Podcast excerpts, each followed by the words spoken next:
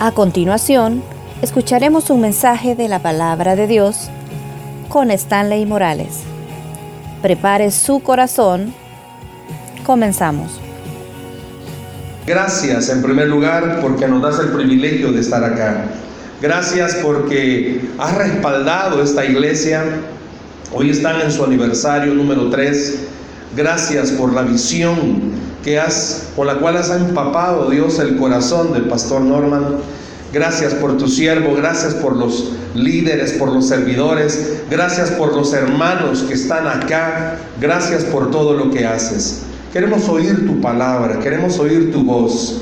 Háblanos, que no haya ningún distractor, ni interno ni externo, Dios, que nos robe la atención. Que oigamos tu palabra con el corazón y que después, Señor, la querramos poner en práctica.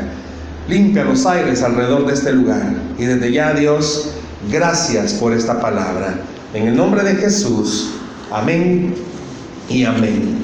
Cuando pasó, cuando iniciamos el servicio y pasó la hermana a, iniciarlo y al buscar en la palabra, ¿verdad? El texto, eh, venía a confirmar, muchas veces uno cuando va a predicar, como somos humanos y somos bien carnales, a veces uno puede sentir, quizás no sea esto lo que tú querrás hablarle, Señor.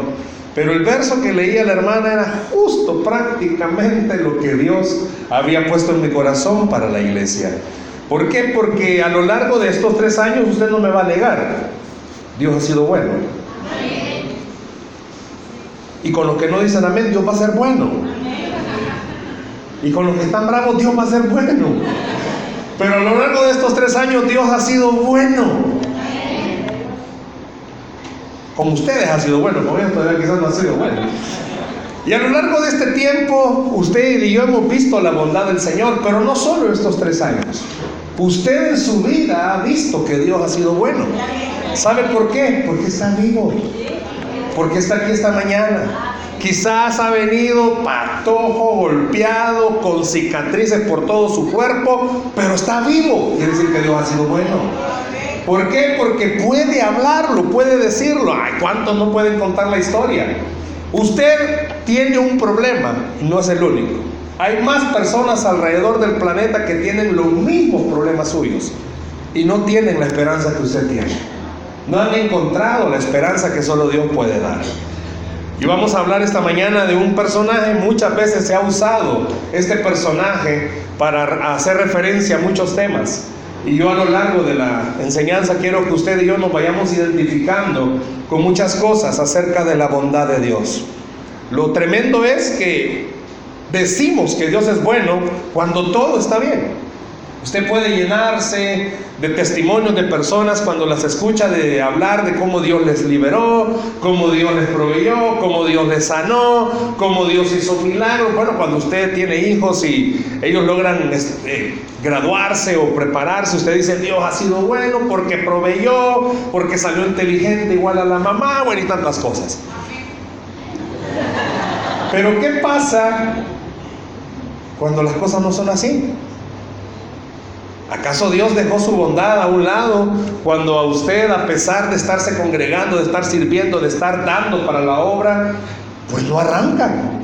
Las carretas se traban, más líos en el hogar, más líos en el matrimonio, más líos con los hijos, más líos en el trabajo, porque justo desde que comenzó a, buscar un poco más del Señor, más presión en el trabajo, puede ser que a alguien en el proceso de su cristianismo hasta le hayan quitado el trabajo, lo asaltaron, me vino una peste sobre su familia que no se la logra quitar. ¿Dónde se quedó la bondad del Señor?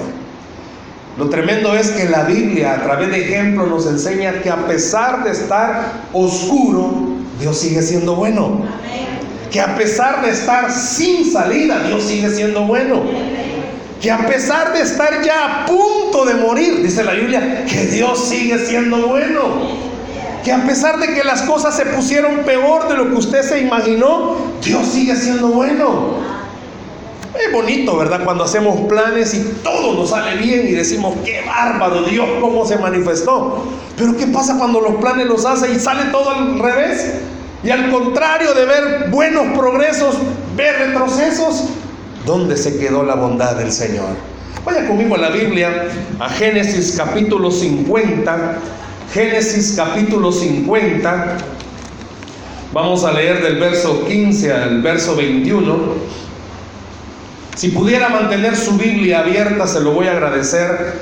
Si puede tomar notas, todo lo que usted y yo escuchamos, dos días después, el 10% lo recordamos. Pero todo lo que anotamos, ahí está fácil para recordar. Génesis capítulo 50, versos 15 al 21. Lo van a proyectar en la pantalla, pero a pesar de eso, mantenga su Biblia abierta, por favor. O si usted, es un poco más moderno, ¿verdad? Tenga la app abierta. Génesis capítulo 50, versos 15 al 21. ¿Lo tenemos? Si ve que el que está a la par suya no tiene Biblia, compártala y dígale Cristo te ama. Génesis capítulo 50, versos 15 al 21. Dice así la escritura. Viendo los hermanos de quién?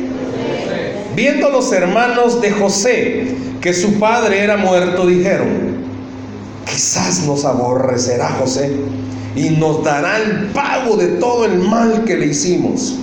Y enviaron a decir a José, tu padre mandó antes de su muerte diciendo, así diréis a José, te ruego que perdones ahora la maldad de tus hermanos y su pecado, porque mal te trataron. Por tanto, ahora te rogamos que perdones la maldad de los siervos del Dios, de tu Padre.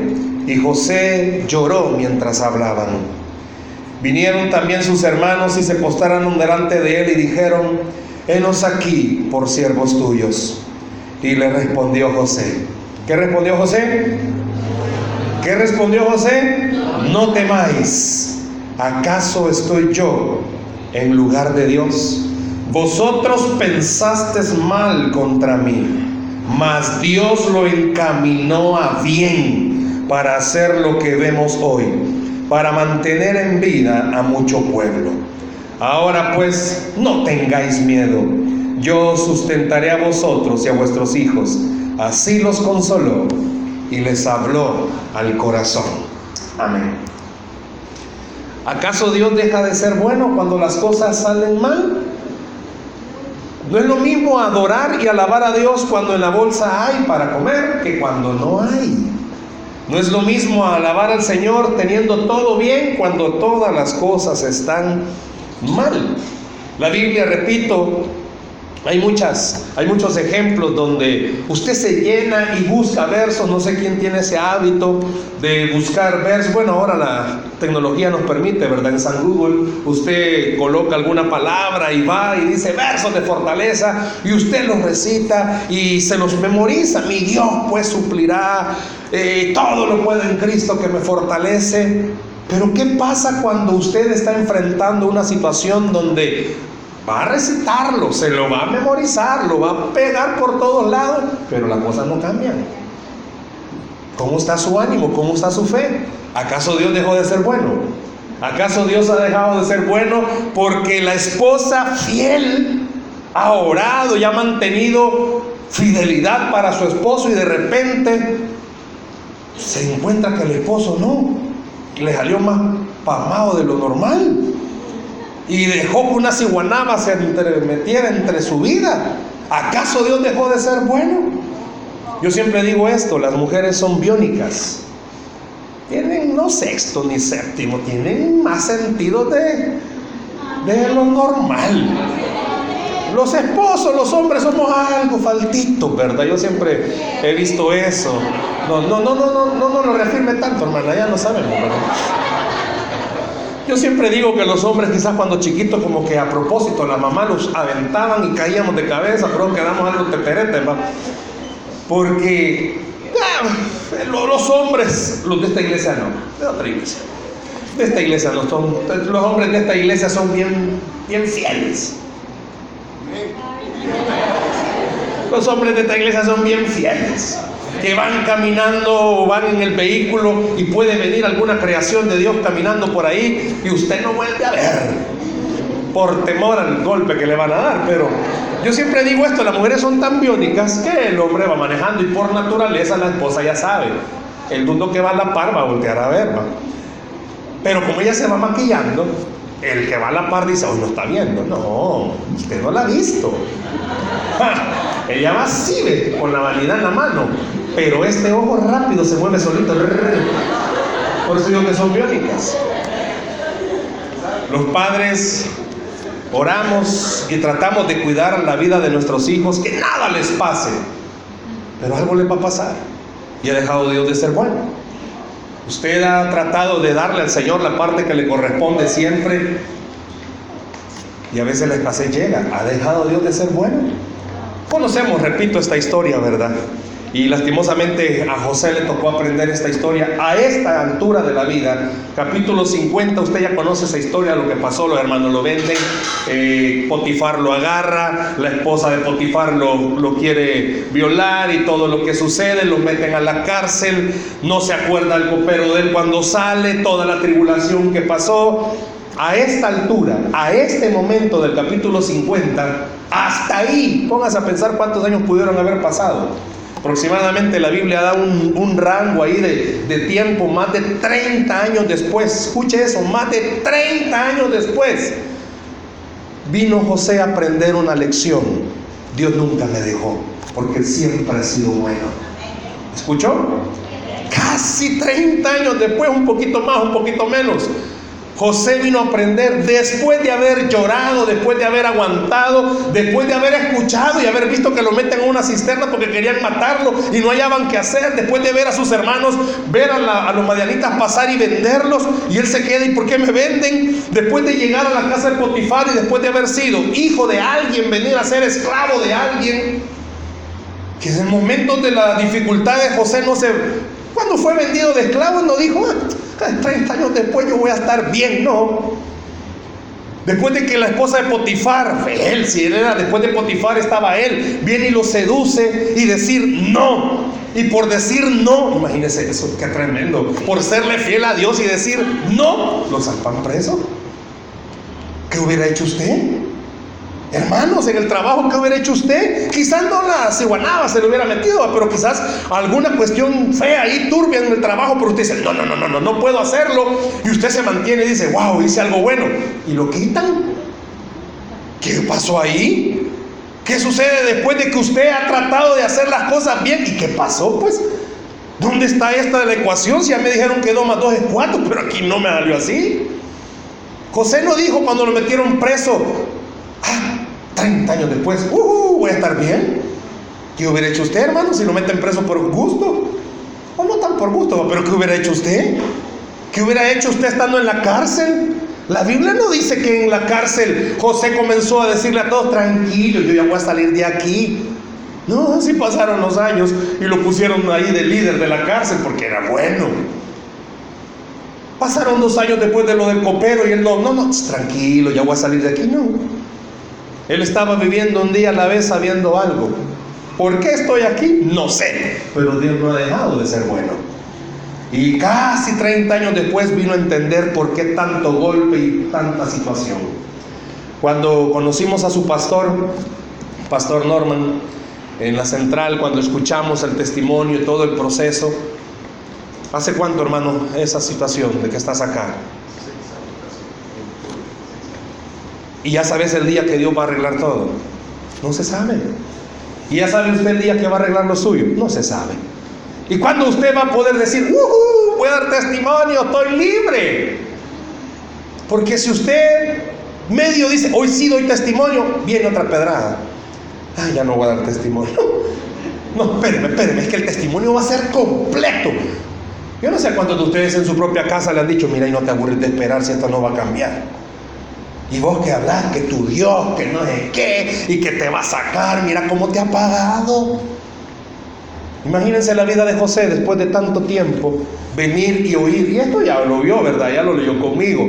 Los hermanos, ¿verdad? Pues sí, sintieron, ¿verdad? El que nos ha mantenido, los hermanos decían eso. El que ha mantenido que la mano de José no nos pescosee es nuestro Padre. El que ha permitido que José no se venga de nosotros es nuestro Padre. O sea, los hermanos no entendían lo que José sí había entendido.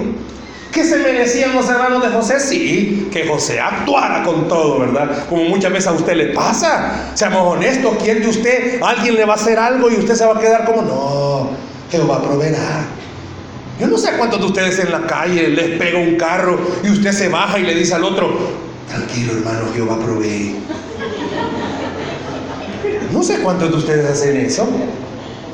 Es más, yo no sé si le han golpeado el carro y usted se ha bajado y usted ha ido a donde el otro a orar por él, quiere recibir a Cristo. No, me si lo primero que hace es ver cómo mete preso al otro que le pague. No voy a pedir que levante la mano, ¿verdad? Porque no vaya a ser que hace poco lo haya pasado, ¿verdad? Pero los hermanos de José, hasta esta altura, da a entender la Biblia, que todo ese tiempo pasaron a la sombra del papá diciendo, por nuestro padre José no hace nada. Media vez muerto el padre ya comenzó la temblazón, la aflicción de espíritu y comenzaron haciendo, uy, se no cae la, la pesada, si ya no está el que nos defendía. Y José hace, una, hace uso de unas palabras y les dice, ustedes, todos ustedes, no ustedes no, pero es lo que José estaba diciendo, ustedes se pasearon en mí. Si José hubiera sido salvadoreño, se hubiera hablado. Se pasearon en mí. ¿Yo qué les hice? Para que me vendieran. Me arrancaron de mi casa. No me permitieron seguir creciendo al lado de mi padre. No me permitieron ver cuando nació mi último hermano. Eso pudo haber sido, ¿verdad? Ya la riegan. Ustedes. No, no dice eso.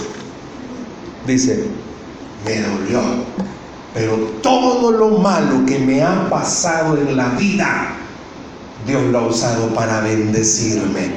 ¿Por qué? Porque Dios es bueno. Yo no sé cuántos esta mañana pueden ver su situación.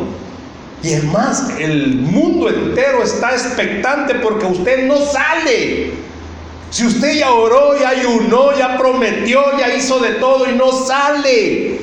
Pero esta mañana Dios le está diciendo, tranquilo, sí vas a salir. ¿Por qué? Porque Dios es bueno. Y nunca Él ha dejado algo sin terminarlo. Pablo lo enseñó, fiel es el que comenzó la buena obra porque la va a terminar.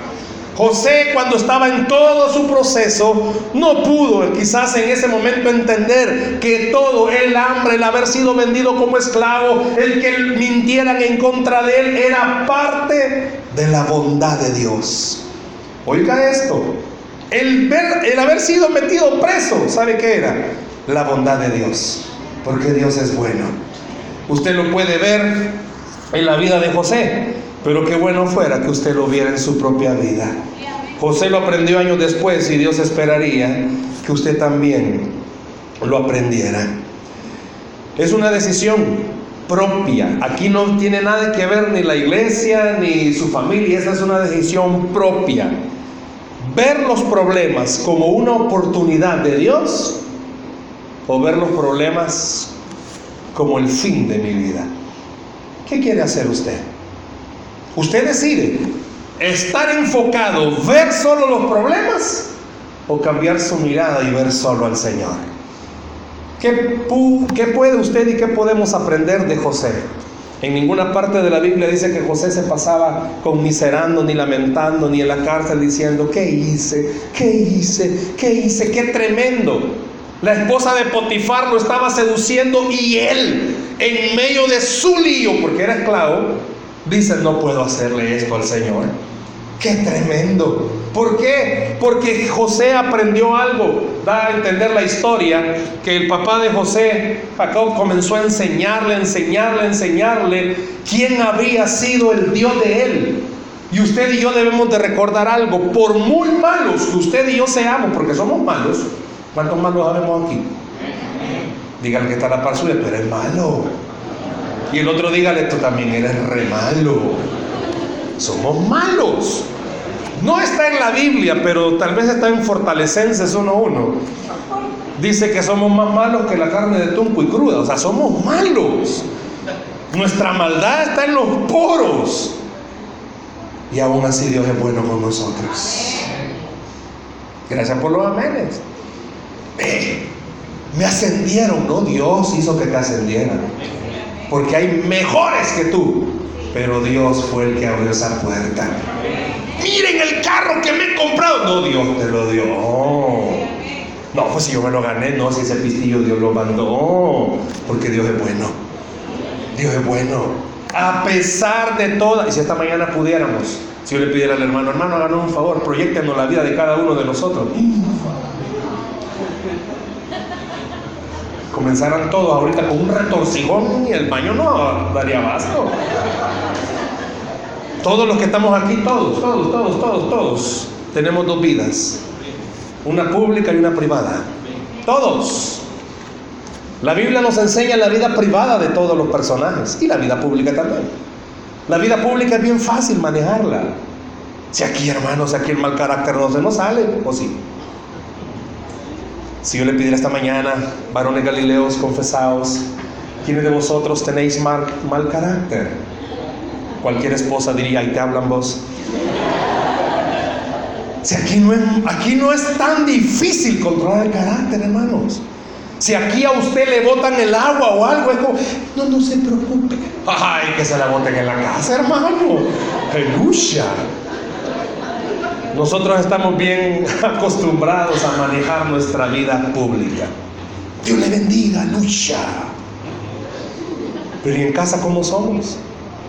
¿Quiere saber cómo son los hermanos que están a la par suya? Ja, ja, ja, a todos nos interesa. Vámonos infraganti a vivir un fin de semana a la casa del hermano que está a la par. Ahí va a descubrir de verdad, sí, cómo se levanta, ahí se levanta como pues si todos nos levantamos igual, hermano. Ahí la gracia se nos va. Pero ahí es donde verdaderamente somos quienes somos. Ahí es donde el esposo sale su, su, buen carácter. Ahí es donde la esposa, ¿verdad? Sale su buen carácter. Ahí es donde los hijos verdaderamente somos quienes somos. ¿Quiere oír algo? Que a pesar de eso, a pesar de que hemos muchas veces manejado en público quiénes en realidad somos y la gente dice, no, yo no creo que su esposo tenga mal carácter, si es bien dulce, pero de panela queda bien duro. Su esposa, no, si mire, si ella es bien atenta, ay, cuando le conviene. A pesar de todo eso, y no voy a seguir describiendo, ¿verdad? Pero a pesar de todo eso, Dios quiere decirle esta mañana, ¿te imaginas? Te conozco. Sé quién sos. Sé tus pensamientos, sé tus conversaciones más íntimas en las redes sociales. Que a veces la borras. Que a veces le das like a quien no tenés que darle. Te conozco y a pesar de eso, soy bueno con tu vida. Oiga eso. A pesar de que ya sé quién sos, pues no has dejado de comer, no has dejado de respirar y todos los días te doy una nueva oportunidad para que aprendas que soy bueno y para siempre es mi misericordia. Denle el aplauso al Señor si se lo va a dar, por favor. Es mi responsabilidad entonces solo ver al Señor. José tenía todo el panorama para poder decir, no, José tenía el panorama para volverse un hombre amargado y llegar a Egipto. Potifar no solo tenía a José de esclavo, tenía más. José tenía todo para llegar y haber sido el primero que formara una mara. Y poder decirle a todos, hey Mara, estoy resentido, amargado, véngase. Era el primero. ¿Cómo se hubiera llamado a Mara? No sé, pero hubiera sido el primero. Hubiera sido el primero para llegar y decirles a todos, Estoy resentido con Dios. Qué bárbaro. O sea, ¿yo qué le he hecho? Solo porque le conté a mis hermanos un sueño. ¿ve? Imagínense. Me ha ido tan mal. No, José entendía algo. Dios es bueno. Y Dios esta mañana te está diciendo, a pesar de que mires todo oscuro, soy bueno. A pesar de que se te cerraron todas las puertas, soy bueno. A pesar de que ya no sabes ni qué hacer, sigo siendo bueno. José es bueno. ¿Por qué? Porque entendió algo, Dios es bueno. ¿Por qué pudo llegar a ser bueno José? Porque Dios era bueno. Y Dios le está diciendo, usted sé bueno, porque soy bueno. Quizás las cosas no están saliéndote como las planeaste, pero es su responsabilidad. Ya no mire los problemas, ya no mira, es más, ni mire a las personas. Alguien me diría, ¿usted por qué no sabe? ¿Usted por qué no vive conmigo? Si bien, bueno, puede ser que haya alguien esta mañana, ¿verdad? Que solo esté del hogar solo esté una persona, porque su esposo o su esposa quizás no quiere nada con el Señor. Y usted me diga, me ha sido difícil hasta el día de hoy mantener este hogar. ¿Por qué? Porque estoy casado, estoy a la par de un mundano que me mete el pecado a cada rato en la casa. ¿Qué hago? ¿Qué hizo José? Pudo recordar esto hasta este momento del capítulo. Todo eso malo que usted está viviendo, Dios lo va a convertir en bendición y lo ha convertido en bendición. No deje de luchar, no deje de pelear y no deje de creer algo. Dios tiene el control total de su vida. Dios tiene el control total de su situación. Dios tiene el control total de todo lo que a usted le está pasando. ¿Qué significa? Que si Dios tiene el control, el mundo puede estar descontrolado, pero quien controla las cosas sigue teniendo el control. Por eso José cuando estaba quizás en la cárcel y esta, pues sí, lo pusieron ahí de jefe, comenzó a ver a todos, más de alguien le debe haber dicho, ¿y vos por qué estás aquí? Porque no quise acostarme con la mujer de mi jefe. Si hubieran sido salvadoreños los que hubieran estado presos, ¿qué le hubieran dicho? Pamado. Pamado, digo, pamado. ¿A cuántos de ustedes les han dicho igual? ¿A cuántos de ustedes les han dicho, y es tu Dios, y tu Dios te tiene así? Y hasta son de burla. Mira, ¿y por qué no te hacen una tu oracióncita? Tal vez las cosas se arreglan. Y a veces usted hasta cólera le daba porque dice, bueno, ¿y cómo es esto, Dios? Si a mi compañera, que es más mundana que la misma ciguanaba, hasta le han aumentado el sueldo y yo que te soy fiel, me han puesto más trabajo y menos pisto. Y el diablo, bueno, es bueno para susurrar y para decir cosas. Y ¿qué estás haciendo aquí, güey, amado? ¿Cuántos de los que vienen a servir temprano y a jalar cosas? Sí, amado. Imagínate.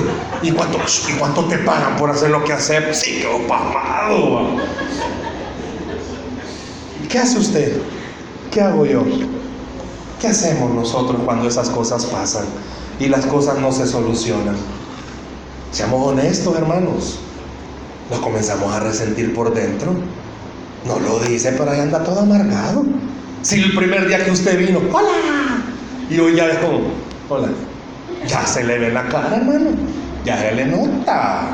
No los años, porque no sí, va, pero ya se le nota. Si hasta para en su casa fue usted, al principio, ¿verdad? cuando oraba, era como, Señor, me vas a sacar de esta, me vas a sacar de esta. Y ahora cuando ora, si te da la gana, me vas a sacar de esta. Si vos tenés ganas conmigo, ve que pues sí, ayuda. Hasta eso, pues, si comenzaba, hasta subrayaba su Biblia, la llenaba ahí, promesa para mí. Y la decía, esta es promesa para mí. Yo creo que de rebote me cayó esta, pero bueno, voy, va, se la voy a compartir, va. Porque ya su corazón comenzó a, medirlo, va. Y es como de repente, que ya tiene tres años de estar acá, va. Y ha orado para que Dios le ayude. Y alguien ha venido, quizás un mes tiene. Si todos los domingos pasa a dar testimonio. Y usted le queda viendo y dice, no, en algo anda, en algo anda. No es posible si tenemos al mismo Dios, en algo anda. O a veces su mismo corazón, el diablo también. Mire, como somos malos, la culpa es algo que a nosotros siempre nos va a seguir. Y el diablo la usa, la culpa, para decir, sí, ¿cómo te va a contestar el Señor si mira cómo sos sinvergüenza? Sí, que chabacán. Hay una palabra que es muy común entre los cristianos, ¿verdad? De la misma casa. El, ¿Cuál sería el peor lugar para ser cristiano? La casa. ¿Por qué en la casa? Porque toda su familia le los ojos puestos, va. Ajá. ¿Y vos el que va a la iglesia? Mm, se nota que te cala lo que te enseñan en la iglesia, va. O vienen en el carro, va, y es como, ah, hipócrita, ¿qué vas a ir a hacer hoy? Y ustedes quedan como. Y lo peor que están a veces ahí, ¿verdad? Cuando usted está sirviendo aquí, se lo están viendo y usted como, porque no ponen una mirada angelical como, sino que es como una acusadora. ¿verdad? Vaya, pues. Vos que acabas de decir una mala palabra en la casa, vaya, pues. El peor lugar para ser cristiano. Y Y es ahí donde viene la escritura y le hace recordar a usted. Mire, hermanito, si nosotros sirviéramos al Señor y nuestro gozo viniera porque fuéramos buenos, no, hermano, no, no, no pudiéramos. Todo lo que viene, bendiciones y el gozo y el servicio, es por pura gracia y misericordia de Dios. ¿Por qué? Porque los que estamos aquí esta mañana somos los menos calificados para poder decir, voy a servirle al Señor. Y por eso estamos aquí, porque somos los menos calificados. ¿Por qué? Para que el mundo entienda, servimos no porque seamos buenos, servimos porque Él es el bueno y escoge las personas más imperfectas para servirle. Déselo al Señor ese aplauso.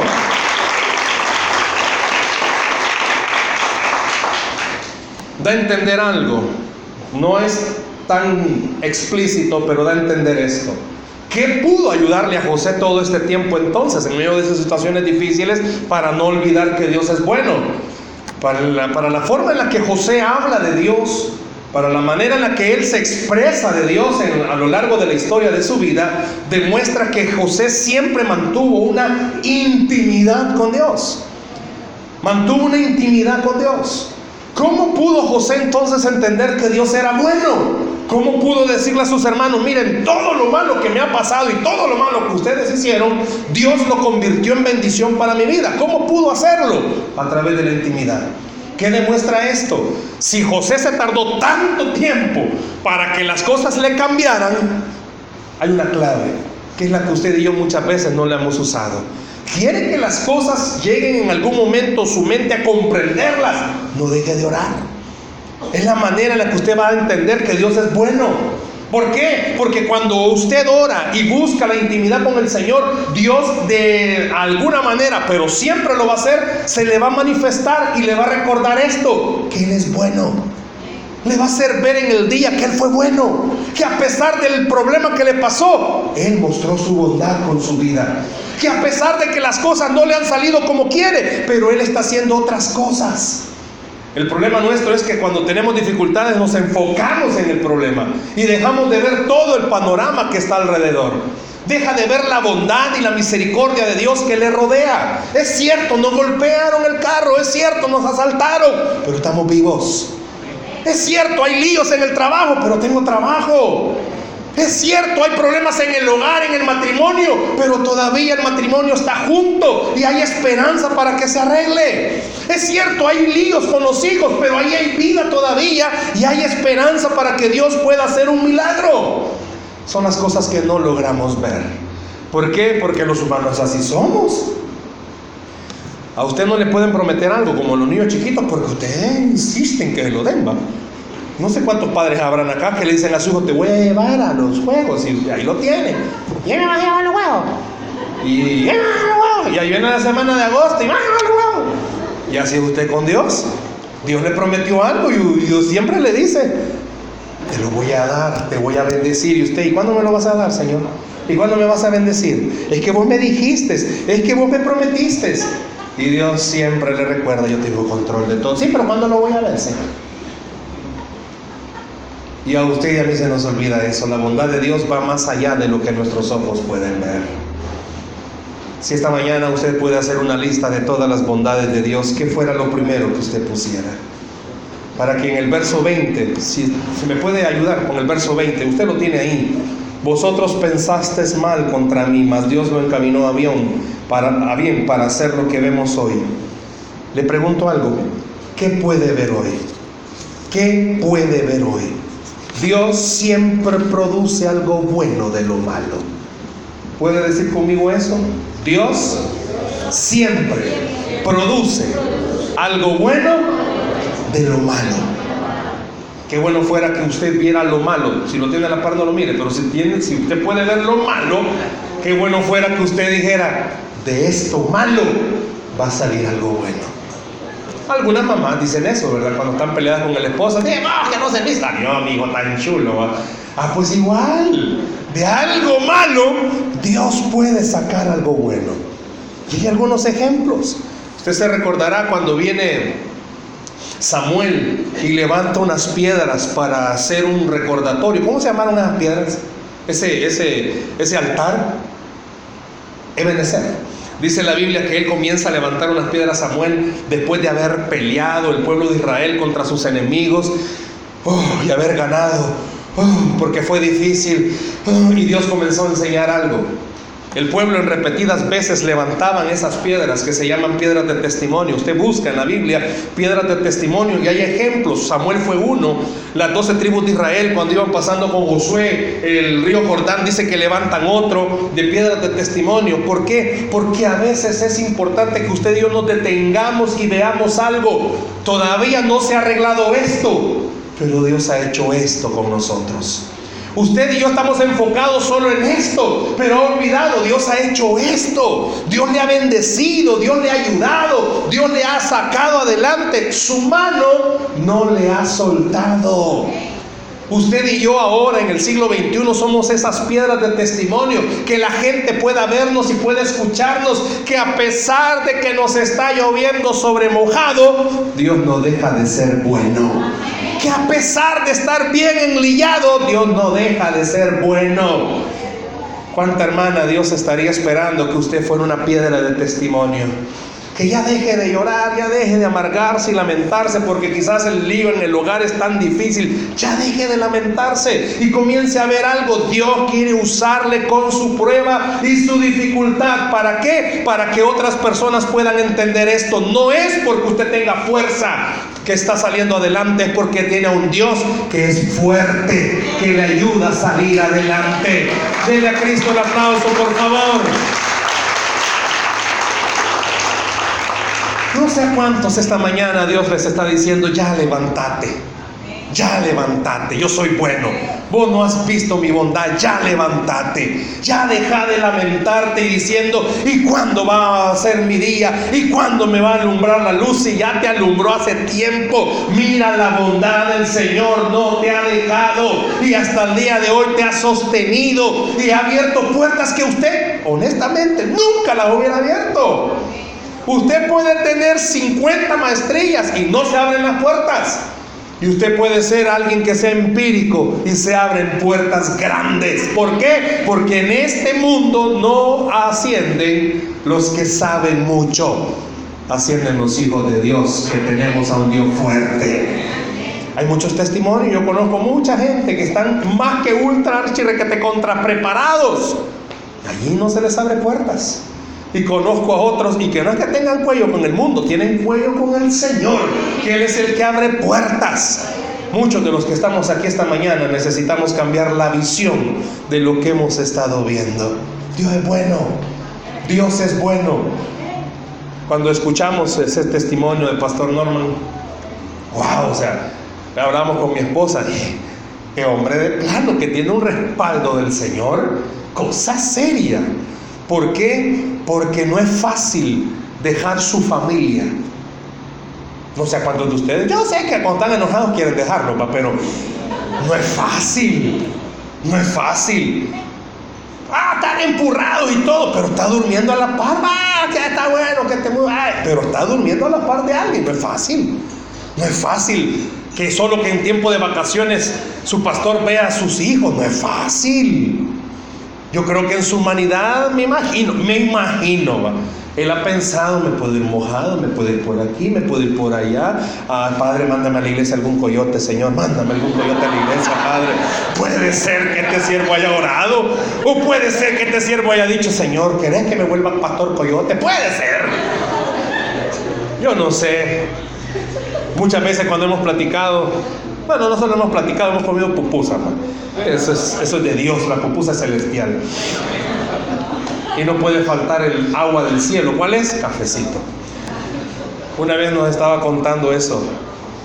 Para cualquiera sería, qué bendición, viene la familia a verlo. No, pues eso es duro. Si lo duro es cuando se van a despedir, pues. Sin se pone a pensar ese, lo que está en el corazón de este hombre. Usted lo, usted lo ve más que nosotros lo ven semana a semana. ¿Cómo está el corazón de este hombre? ¿Usted cree que, eh, como usted, él siempre tiene una característica, se ríe, él se ríe, la verdad yo creo que hasta con dolor, se ríe. Eh, yo creo que este brother sí, le pegan en el carro y se va, ¡ay, qué gran golpe! Yo creo que sí, ¿verdad? Yo creo que así como es Pastor Norma, yo creo que así es. ¿Y usted cómo cree que es él en su intimidad con el Señor? ¿Usted cree que le dice gracias Señor porque estoy aquí, me libré de mi esposa? Uh-huh. ¿Cómo cree que está ese corazón? ¿Por qué cree que está eso así? Porque Dios diciéndole esto es parte de un proceso. Y yo creo que Él sabe muy bien que Dios es bueno. Que está difícil, ¿verdad? Que humanamente hablar, decir, ¿y dónde mira la bondad del Señor? En que hasta el día de hoy no le ha faltado a Él la presencia de Dios. Claro, cualquier otro diría, ah, yo ya me hubiera ido. Pues sí, cualquier otro ya se hubiera ido. Pero su pastor no mueve un pie, estoy seguro, si Dios no le pide que mueva ese pie. ¿Por qué no lo invita a usted también? Yo sé que en momentos de cólera usted quiere aventar todo. Y, y dice, ya no, no, no, este matrimonio se desintegra, ya no se puede, ya no te aguanto. Está bueno, ya no lo aguante, pero no dé un paso si Dios no le dice que lo dé. Nunca es bueno tomar decisiones con hambre, con sueño y enojados. Nunca, nunca, porque siempre se va a equivocar. José pudo haber tomado, si él hubiera estado enojado, toma la decisión de meterse con la mujer de Potifar. Y otra historia hubiera sido. También usted, las veces que se ha equivocado y ha tomado sus propias decisiones, otra historia ha sido. Pero no ha sido la historia que Dios ha querido escribir con su vida. Y esta mañana Dios le está diciendo, déjame a mí seguir escribiendo tu historia. ¿Por qué? Porque es la mejor historia que le puede pasar. Vea este texto, por favor. Nahum 1.7. Nahum 1.7. Si lo puede buscar, por favor. Nahum 1.7. Mire lo que dice la escritura. ¿Lo tiene? Habla acerca de una de las realidades y de las verdades que esta mañana Dios. Jehová es. Jehová es. No le oigo. Jehová es bueno fortaleza en el día de la angustia. Ahí está. Y conoce a los que en Él confían. Si alguien se le acerca, Pastor Norman, ¿cómo ha hecho para perseverar hasta el día de hoy? Quizás su respuesta sería, no sé. Pero ahí está. Él es la fortaleza en el día de la angustia. ¿Cuántos necesitan esa fuerza este día? Oiga bien, ¿cuántos necesitan esa fuerza este día?